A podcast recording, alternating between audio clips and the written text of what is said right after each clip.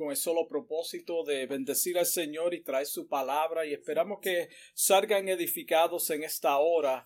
Y hoy culminamos el mensaje que comenzamos hace tres semanas atrás titulado Iluminados intelectualmente y esta es la última parte, parte 3 y vamos rápidamente a la escritura que se encuentra en Hebreos capítulo 6 versículo 4 al 6. Hebreos 4, 6, 4 al 6. La palabra de Dios lee en nombre del Padre, del Hijo y del Espíritu Santo. Porque es imposible que los que una vez fueron iluminados y gustaron del don celestial y fueron hechos partícipes del Espíritu Santo, y asimismo gustaron de la buena palabra de Dios y los poderes del siglo venidero, y recayeron, sean otra vez renovados para el arrepentimiento, crucificando de nuevo para sí mismos al Hijo de Dios y exponiéndolo a vituperio. Gloria a Dios. El escritor a los hebreos nuevamente les amonesta a estos creyentes judíos que no vuelvan a los sacrificios de la ley. Y no puedo enfatizar eso más, porque esto es muy importante. Él está diciéndoles, no regresen a las obras de la ley.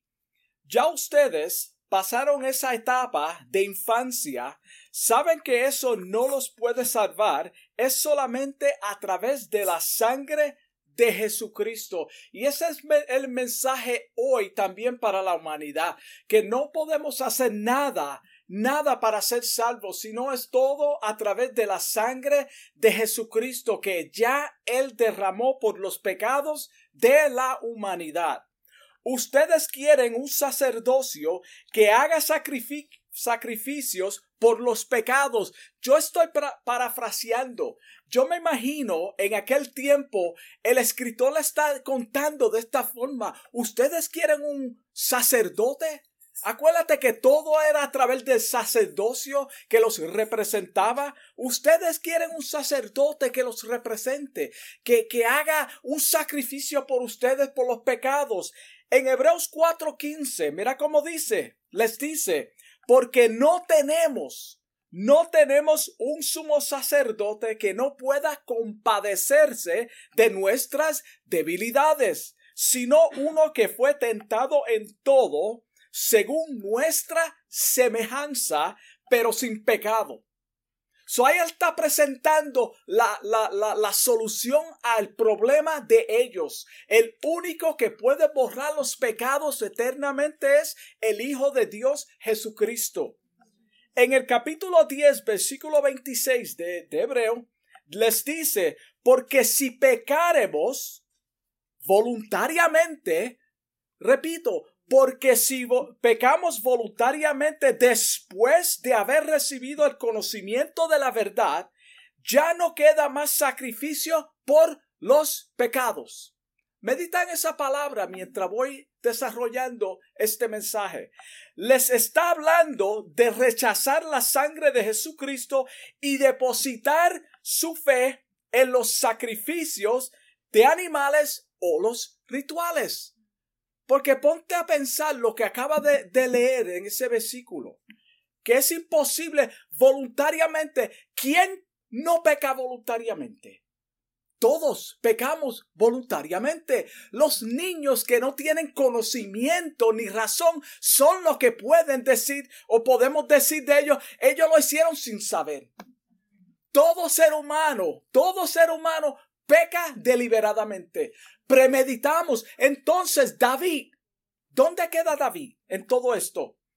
En otras palabras, si le dan las espaldas a Cristo como único Salvador y ponen sus esperanzas en las obras, sabiendo que no hay otro modo de salvación, no queda más sacrificio por los pecados. Mira qué simple.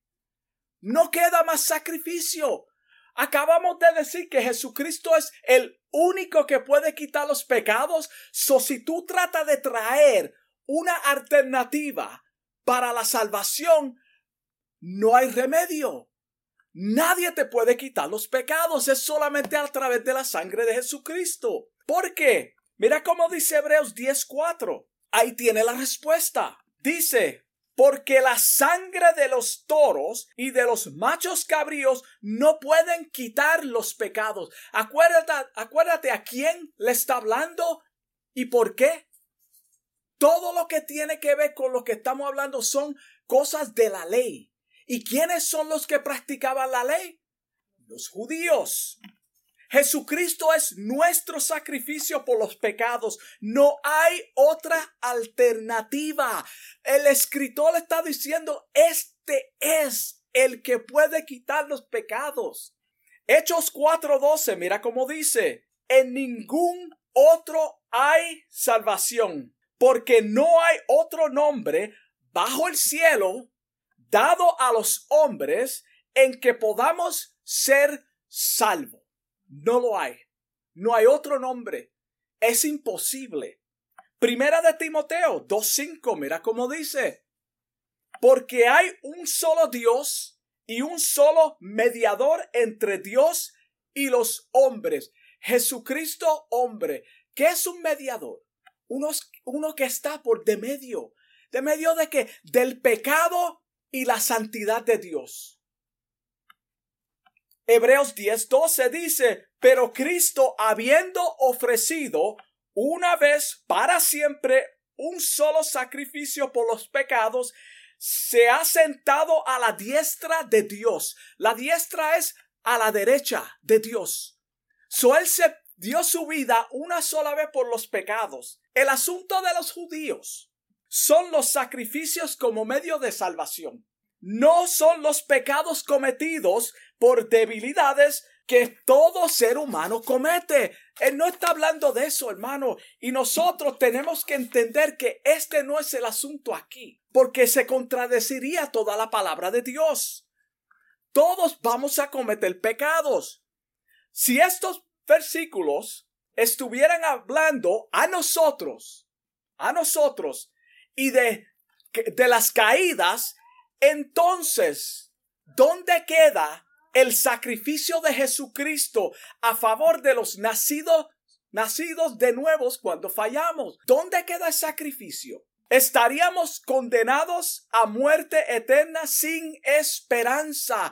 No hubiera esperanza para nosotros. ¿Por qué? Porque estamos pecando deliberadamente cuando pecamos. So, el versículo dice que no hay esperanza. No hay alternativa. No podemos ser redimidos. No podemos ser restaurados nuevamente al arrepentimiento.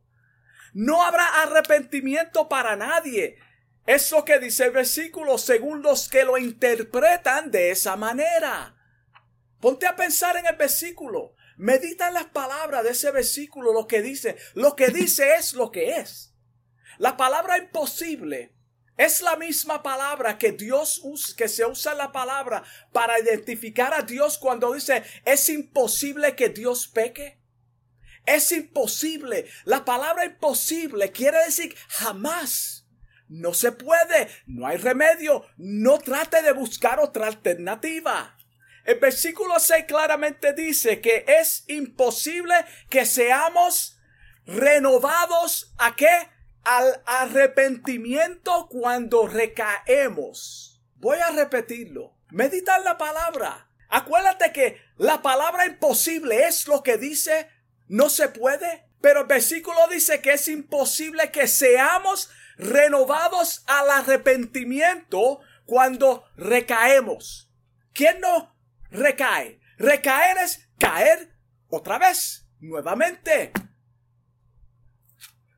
Todos recaemos de una forma u otra. Mira cómo dice primera de Juan 1.10. Y yo sé que esto cae pesado. Yo lo sé, yo lo siento.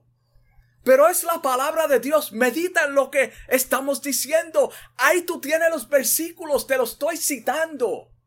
Primera de Juan 1.10, mira cómo dice. Si decimos que no hemos pecado, acuérdate, todos recaemos y es imposible renovar al arrepentimiento a los que recaen a sabiendas. Ok. Le, hacemos a él mentiroso y la palabra no está en nosotros. So decimos que no hemos pecado, no recaemos, la hacemos al mentiroso y la escritura dice que la palabra no está en nosotros. ¿Qué es la palabra?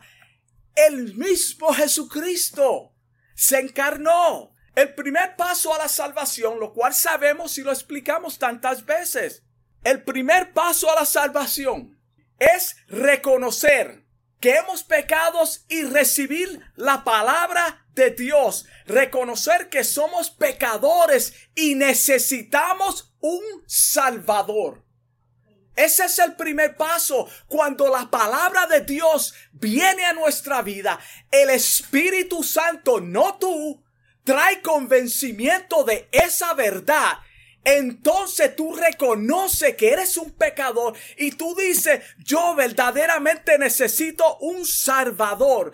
La semana pasada explicamos que esto no quiere decir que todo el mundo va a recibir la palabra de Dios. Lo vimos con el rey Agripa. Él fue iluminado, él fue convencido, él participó, gustó de las bendiciones de Dios, de la palabra de Dios y del Espíritu Santo. Porque ¿quién es que convence? El Espíritu Santo. So cuando tú recibes esa verdad y tú eres convencido por esa verdad, es el Espíritu Santo que está tú estás participando en ese momento de ese convencimiento. Es solamente a través de la palabra de Dios que podemos conocerlo y tener una relación con Él. No hay otra forma. Es solamente a través de la palabra de Dios. Señor, yo quiero conocerte más de cerca. Pues lee la palabra de Dios escudriña los evangelios, mira, mira a Dios a través de la luz de la palabra de Él. Él dice que Él es la luz. So, es solamente a través de la palabra de Dios que lo conocemos. Mira cómo dice Juan 6:39, si quieres saber dónde se encuentra. Claramente dice, escudriñar qué? Las emociones, escudriñar tu corazón, escudriñar qué? Las escrituras. ¿Por qué? Porque a vosotros os parecéis que en ellas tenéis la vida eterna y ellas, la palabra, son las que dan testimonio. ¿Qué es un testimonio? Cuando tú representas algo o alguien en tu vida, tú tienes un testimonio de un evangélico, Cristo se supone que se ha reflejado en tu vida. Y ellas son las que dan testimonio de quién? De mí. Santo. En el caso de ellos, de los judíos, de, de, de, de este grupo que el escritor está escribiendo, es volver a las viejas costumbres, porque la palabra imposible, como dijimos, significa que no puedes arrepentirte jamás. Eso es lo que dice el versículo. Vamos a aclararlo más adelante. Esto contradice las enseñanzas del Evangelio, si es como muchos quieren interpretarla. Por eso no podemos aceptar esta teoría que minimiza el sacrificio de Jesucristo a favor de nuestros pecados. No podemos aceptar esta teoría porque no es bíblica. Porque la palabra de Dios es clara. Todos vamos a pecar mientras estemos en este cuerpo mortal. Cada ser humano, aunque tú nazcas de nuevo y Cristo haya sido el, el, sacrificio por ti, tú lo entiendes y estás lleno del Espíritu Santo, eres sellado, eres salvo. Con todo esto, mientras estemos en esta tierra, vamos a recaer en distintas áreas. Acuérdate del versículo. Es imposible recaer. ¿Qué es lo que estamos diciendo? Medita. Romanos 8:23, mira cómo dice. Que la naturaleza y nosotros también, la naturaleza, la naturaleza también gime. Gime por la llegada del Señor, quiere ser transformada. Toda la tierra, acuérdate, Dios creó todo está sujeto a su voluntad, a Él. También nosotros gemimos dentro de nosotros mismos mientras esperamos la adopción, la redención de qué? De nuestro cuerpo inmortal.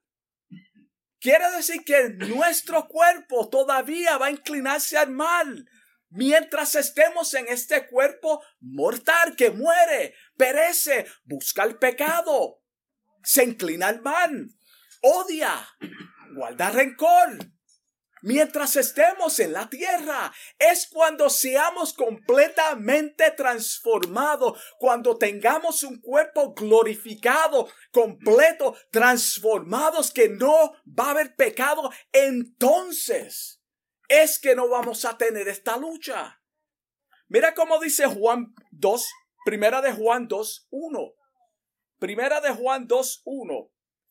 Hijitos míos, está hablando a creyentes, que quede claro. Hijitos míos, estas cosas os escribo para que no pequéis. ¿Qué dice el versículo? Acuérdate del versículo de apertura, es imposible. Pero aquí dice, hijitos míos, creyentes, nacidos de nuevos. Estas cosas, ¿qué? Lo que dice la palabra de Dios, yo te lo escribo para que no peque. Y si alguno hubiese pecado, vamos a pecar. Abogado tenemos para con el Padre, a Jesucristo es el justo. Entonces, ¿dónde queda el sacrificio de Cristo? Está claro. ¿Dónde queda el sacrificio de nuestro abogado que intercede por nosotros? Cuando tú necesitas un abogado es cuando tú tienes problemas. Y Él es la propiciación por nuestros pecados.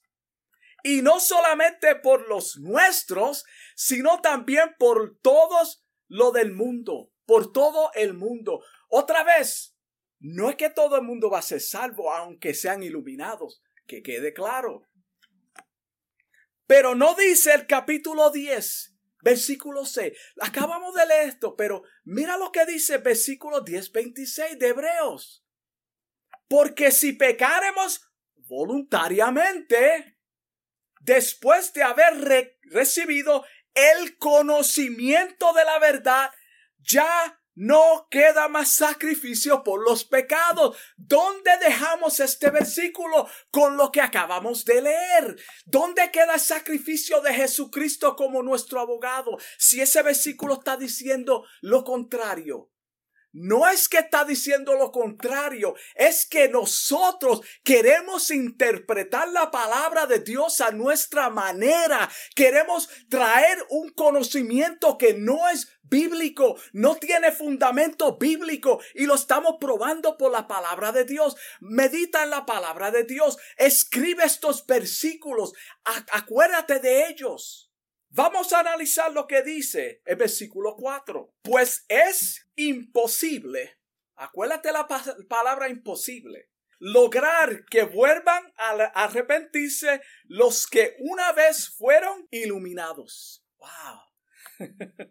Aquellos que experimentaron las cosas buenas del cielo y fueron partícipes del Espíritu Santo. El versículo 5 dice que saborearon la bondad yo lo estoy parafraseando, de la palabra de Dios y el poder del mundo venidero. Y luego se alejaron de Dios. So, tú puedes comer, ahora mismo podemos hacer un banquete de Navidad. Podemos hacer un banquete de Navidad y haber muchos platos de distintas maneras, de distintos gustos, de distintas comidas. Tú puedes probar de cada uno y no comerte ninguno. Tú puedes probar una comida y no comerte esa comida. Tú puedes despreciar la comida por más buena que sea. Esto es lo mismo que es la palabra de Dios. Cuando Dios nos ilumina a través de su Santo Espíritu, podemos rechazar la palabra de Dios. Podemos ser iluminados por la palabra de Dios. Las congregaciones están llenas de personas que domingo tras domingo comen, prueban, pero no son no son cristianos verdaderos, no son nacidos de nuevo, solamente están probando los poderes de, de, la vida eterna. No quiere decir que ellos son salvos y volvemos a lo que dijimos la semana pasada. Esto no significa que son sellados con el Espíritu Santo, que quede claro, el Espíritu Santo trae convencimiento de su palabra, de quién es Jesucristo. Es solamente a través del nuevo nacimiento que entonces somos sellados permanente para el día de la redención, como dice Efesios capítulo 1, versículo 5, el 13 y el 14. Wow. So ya explicamos que la salvación solamente viene a través de la palabra. El arrepentimiento genuino es que produce, que es producido a través del Espíritu Santo cuando la palabra de Dios se hace real en nuestras vidas. Por eso es importante, hermano, que una predicación sea bíblica. No podemos dejarnos mover por emociones. Las emociones son buenas para la carne. Tú puedes gozarte en la carne. No hay nada malo con eso, porque somos seres emocionales. Yo no estoy hablando en contra de la emoción, porque todos somos seres emocionales.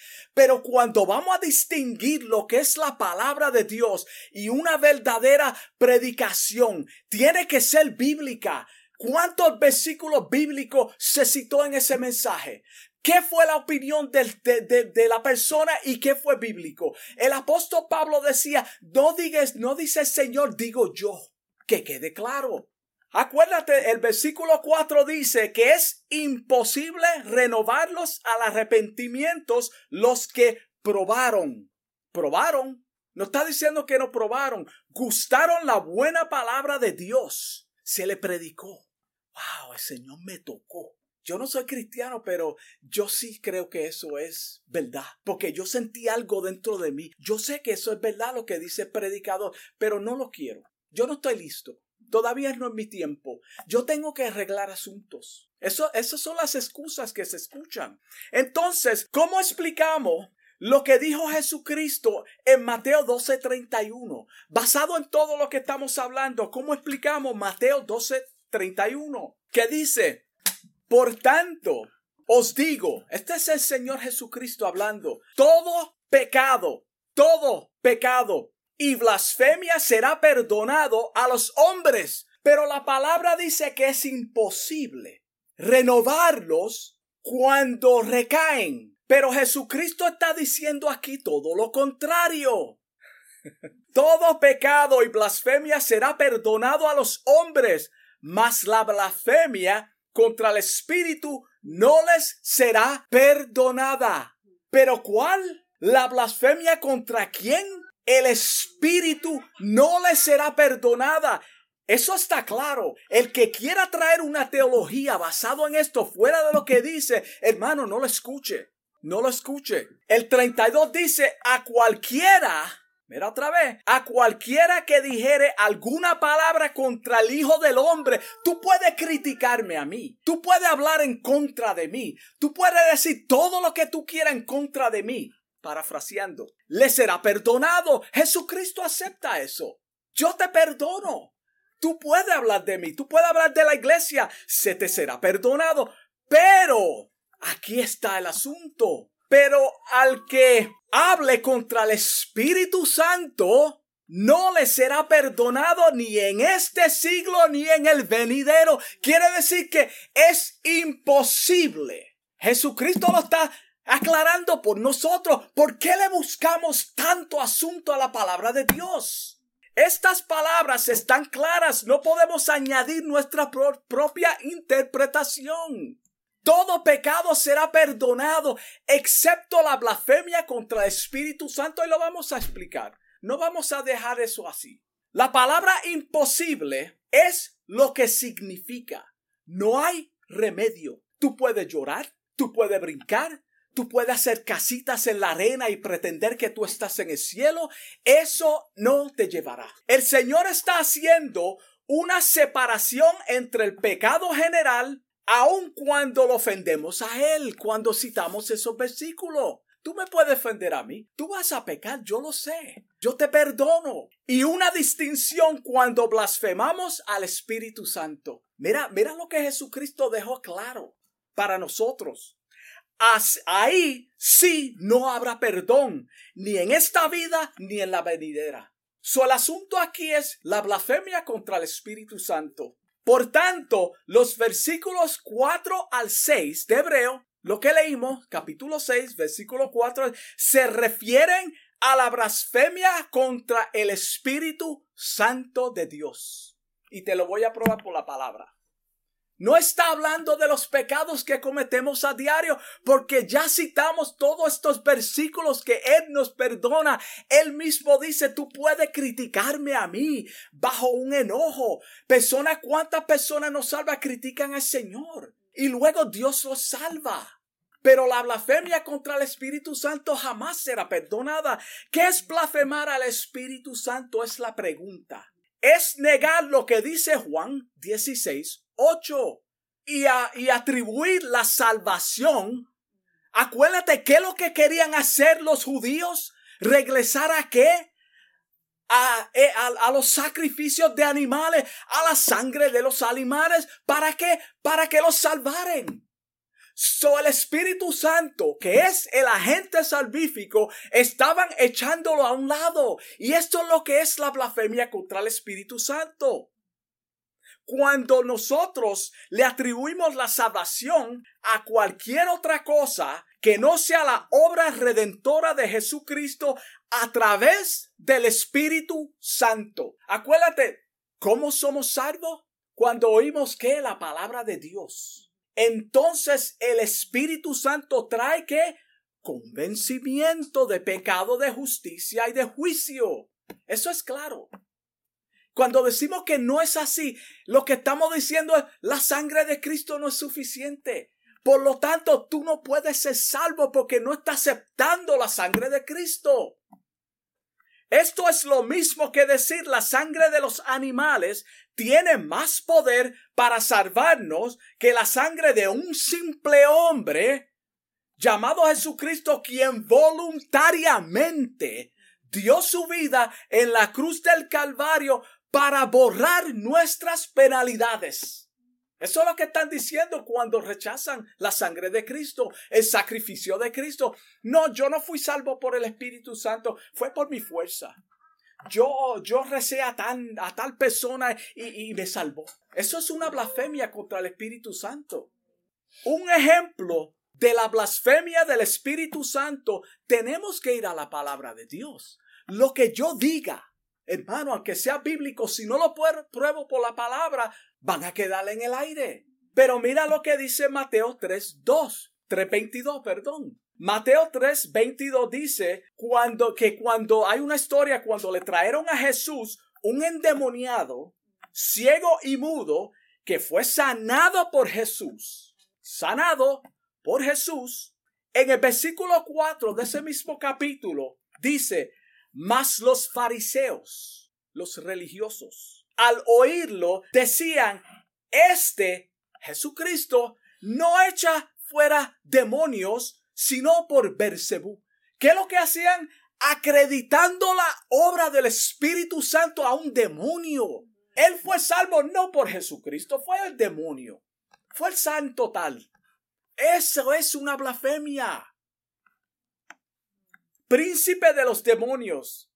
Estos versículos aclaran el argumento de los que piensan que los versículos 4 al 6 está hablando de verdaderos cristianos, lo cual no lo está. Acuérdate, vamos a entrar en las páginas de la historia de este libro. Está hablando a judíos que salieron de dónde? Del judaísmo. No está hablando de cristianos nacidos de nuevo en este tiempo. Se aplica, podemos aplicarlo, mejor dicho, a cuando nosotros regresamos al mundo y decimos, Cristo no me puede salvar, por tanto, yo voy a, a acudir a lo que sea. Esta es mi salvación. Eso es blasfemar el Espíritu Santo. Por tanto, las personas que hacen eso no pueden ser arrepentidos jamás. ¿Por qué? Porque no creen el verdadero arrepentimiento que lo trae Dios a través del Espíritu Santo a sus vidas. Se lo están creditando a otras cosas. Mas los fariseos a oírle les decía, este no echa fuera demonios, sino por Belcebú, príncipe de los demonios. Estos versículos aclaran el argumento de aquellos que piensan de esa forma. Que dicen, cuando un verdadero cristiano falla, ¿dónde dejamos estas palabras? Si esto se aplicara a cristianos que fallan, ponte a pensar. El versículo dice que es imposible renovarlos a qué? Al arrepentimiento. Y el 10 dice que el que pecare deliberadamente a sabienda, jamás hay perdón para esa persona. Y dijimos que todos pecamos deliberadamente. Tú no te levantas por la mañana y, pecas sin saberlo. Tu máquina, la palabra en Santiago lo clarifica. Dice que cuando nosotros somos tentados es porque por nuestras propias concupiscencias, toda esa maldad que hay en el hombre, en el corazón del hombre, las lujurias de pecado de sexo y, y de odio y cuantas cosas, nosotros somos tentados. Entonces eso se hace real y se manifiesta. Es lo que dice la palabra de Dios. Si fuese así, como muchos lo interpretan, ellos están diciendo, ponte a pensar, escucha esto claramente. Santo. Están diciendo ellos mis, que ellos mismos están perdidos. Porque según los versículos, no hay otra oportunidad cuando recaemos. Son una persona que cree en eso, que un verdaderamente, un verdadero cristiano, cuando falla, es imposible levantarlo o que dicen, pues yo pequé y el Señor me perdona. Pero cree que estos versículos están hablando de eso. Están cogiendo la sangre de Cristo en vano. Porque no están aplicando correctamente lo que dice la palabra de Dios. Todos vamos a recaer de alguna forma u otra. Estaríamos todos eternamente perdidos. Eso es lo que ellos están diciendo cuando aplican eso mal. Eso es lo que están diciendo. Porque la palabra lo dice, es imposible. Pero ¿de qué está hablando? Ya lo aclaramos. Cuando atribuimos la salvación a otra cosa. Aunque tratemos de ser renovados, no habrá esperanza. No la habrá si es como muchos piensan. Para nadie, ningún ser humano sería salvo desde que Adán pecó hasta el día de hoy, hasta el día de mañana y siempre. Ningún ser humano sería salvo porque todos vamos a recaer. ¿Dónde queda el versículo? Explícamelo bíblicamente. No según tus opiniones. Algunos que piensan o aquellos que piensan que es de esta manera se están poniendo, ellos mismos se están poniendo y a todo cristiano en la misma categoría que Esaú.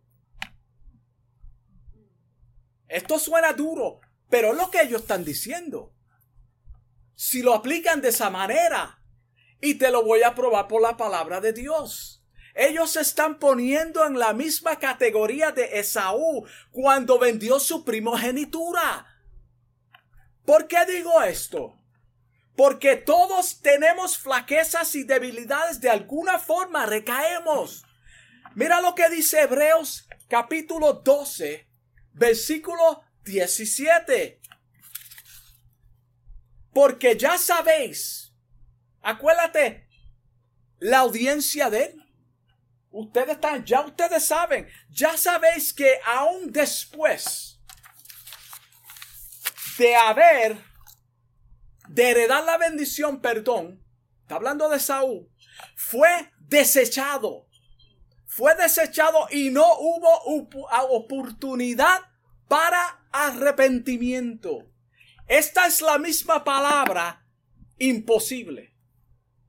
So, los que quieren decir eso están diciendo que nosotros todos, aun ellos somos como Esaú, no hay remedio. No hay remedio, ya tú pecaste. Aunque lo procuró con lágrimas. Aunque la procuró con lágrimas. Eso es lo que dice la palabra. Esaú la procuró con lágrimas, pero le fue imposible. No hubo oportunidad para él. Como dije, la palabra imposible significa no se puede jamás. Ya no hay remedio. Acuérdate cuando David. Vamos a quedarnos en mensaje. Volvamos a los versículos 4 al 6. El escritor está hablando a judíos convertidos que están siendo tentados a regresar nuevamente a los sacrificios. So empezamos con esto y queremos cerrar con lo mismo, como fuente de salvación y a la vez permanecer en el Señor. Ya nosotros salimos de aquí, conocemos, gustamos, participamos del Espíritu Santo, de la, de la vida eterna, de los poderes eternos, de la, del futuro. Sabemos que es verdad. Nosotros gozamos de esta verdad. Pero a través de las pruebas, a través de los problemas, a través de las luchas diarias y la opresión del mundo, ahora estoy hablando a nosotros, la opresión del mundo, pues yo voy a comenzar o posiblemente contemplar, regresar a ciertas cosas que yo hacía, porque eso no es nada. Un poquito de levadura, dice la palabra de Dios, que leuda toda la masa. Cazad las zorras pequeñas que son las que echan a perder la viña. No podemos regresar a las cosas mundanas. La iglesia tiene que sacar lo mundano de la iglesia. La iglesia tiene que hacer una distinción entre lo que es bíblico, lo que es de Dios y lo que es la mundanalidad dentro de los servicios. Y no queremos ponernos legalistas, pero la palabra de Dios hace una clara distinción entre lo que es de Dios y lo que no es de Dios. Cuando nosotros entramos en las cosas carnales, aceptándolas dentro de las congregaciones, aceptando mensajes que no son bíblicos, entonces el mundo está dentro de la iglesia. Eso no es lo que quiere el Señor. No podemos regresar a lo mundano cuando sabemos la verdad de la palabra de Dios. La aplicación de estos versículos para nosotros es la misma que aquellos judíos. Si rechazamos la obra de Cristo, redentora de Cristo, y ponemos nuestra esperanza de salvación en alguna otra fuente, será imposible renovarnos al arrepentimiento. Si tú te das cuenta, en ninguna parte está hablando de salvación ninguna parte. Esto es una blasfemia contra el Espíritu Santo. Por eso les advierte, les dice, le da un consejo sabio. No podrán ser restaurados al arrepentimiento si vuelven. Porque ya ustedes conocieron la verdad y al rechazarla. Acuérdate, es rechazar la obra salvífica del Espíritu Santo. Este es el asunto aquí. Por lo tanto, no habrá forma de, que la persona sea arrepentida. Ya vimos que Dios perdona todos nuestros pecados. Todos. Todos. Excepto uno. Y ese es el que el autor está mencionando. Mateo 18, 22 dice, Mateo 18, 22, que cuando Pedro le preguntó al maestro, ¿cuántas veces habrá que perdonar? ¿Cuántas veces habrá que perdonar? Jesús le dice, no te digo hasta siete, sino hasta setenta veces siete. Siete. Hasta setenta veces siete. Pero el versículo dice que es imposible renovarlos al arrepentimiento. Jesucristo está diciéndole a Pedro, tú tienes que perdonar. Con esto quiso decir siempre, en todas las ocasiones y todas las veces que te sea posible, el perdón es eterno hasta que Él venga a buscarnos.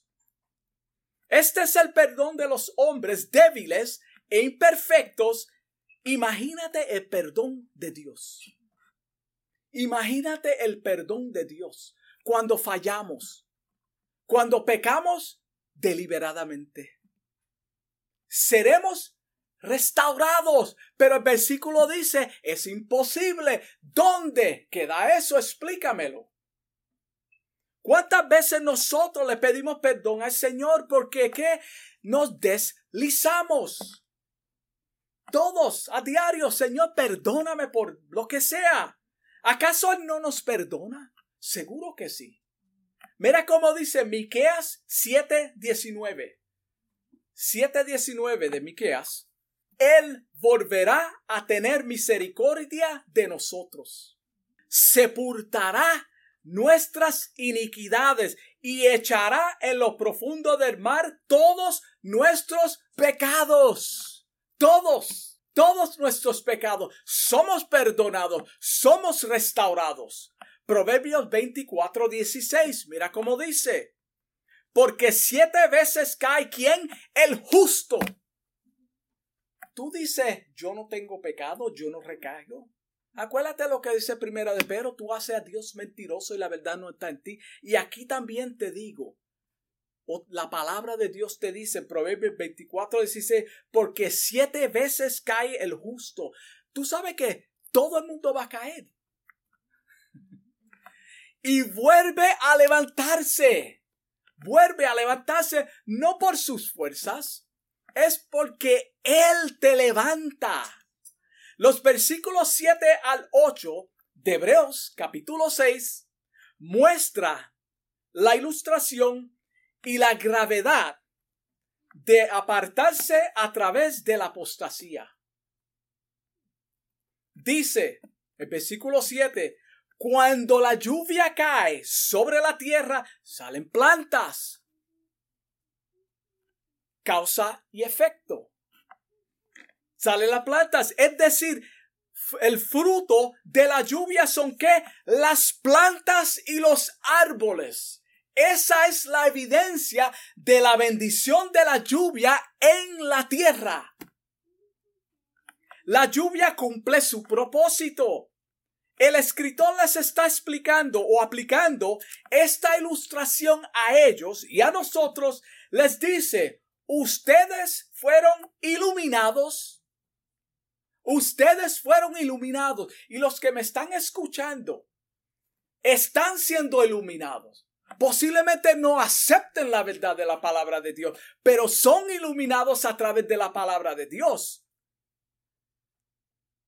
Y bendecidos con la verdad de una madurez espiritual, que es la palabra de Dios. ¿Dónde están los frutos? Es lo que está diciendo. Si la lluvia cae y la tierra produce fruto y árbol, ese es el fruto. ¿Dónde están los de ustedes que han sido iluminados? No se atrevan a regresar a las obras muertas del judaísmo, ya que han sido qué? Intelectualmente iluminados. ¿Dónde están los frutos? Y con esto concluimos. Ya vimos a través de la misma palabra de Dios. Yo creo que esto está claro, hermano. Que el autor en estos versículos está dando una clara advertencia a judíos convertidos al Evangelio, pero a través de la persecución, como empezamos el primer mensaje, querían o estaban añadiendo nuevamente las obras a la fe como medio de salvación. Y ya explicamos lo que es la blasfemia. Siendo este el caso, y se aplica a nosotros también, no habrá manera de restaurarlos, porque están rechazando la obra redentora de Cristo, por tanto, nunca más podrán ser renovados. ¿Por qué están rechazando? Ya vimos que Jesucristo perdona todo pecado. Ya vimos que Jesucristo ama al mundo. Él quiere que la humanidad sea salva. Pero la humanidad está diciendo, no, eso no es suficiente. Yo no quiero eso. Yo prefiero esto. Por lo tanto, cuando dicen y hacen eso, están diciendo la sangre de Cristo no tiene importancia, no tiene valores para mí no tienen ningún valor, por tanto, no pueden ser renovados o restaurados al arrepentimiento. Porque dije, y no puedo decirlo más, el convencimiento de pecado es a través del Espíritu Santo. Y rechazar al Espíritu Santo y atribuir, atribuir otras cosas como medio de salvación es una blasfemia contra el Espíritu Santo. Y esto es el caso de estos judíos. El, el, escritor quiere advertirlos. Si ustedes regresan a eso, esto es lo que están haciendo. Por lo tanto, no hay otro remedio. Ya Jesucristo hizo lo que va a hacer. Jesucristo dio la sangre por la humanidad. ¿Cuántas personas me están escuchando que están diciendo, yo estoy confundido tal vez? El mensaje es demasiado profundo. Léete los versículos. Léete todos los versículos bíblicos que hemos citado. Yo creo que la palabra de Dios es clara. Cuando tú rechazas al Señor, si es que el Señor te está llamando, no una emoción, porque todo el mundo se emociona con un mensaje lindo, con un mensaje que levanta el ánimo. Todo el mundo le quiere oír un mensaje así, pero nadie quiere oír la realidad de que cada uno de nosotros necesitamos arrepentirnos diariamente de nuestras flaquezas, nuestras fallas, nuestros pecados que cometemos y necesitamos un Salvador. Todos nosotros estamos a la misericordia de Él. Vamos a orar. Amantísimo Dios, te doy gracias por esta palabra, Señor, que tú me has dado, tú has puesto en mi corazón predicar este mensaje, Señor. Sabiendo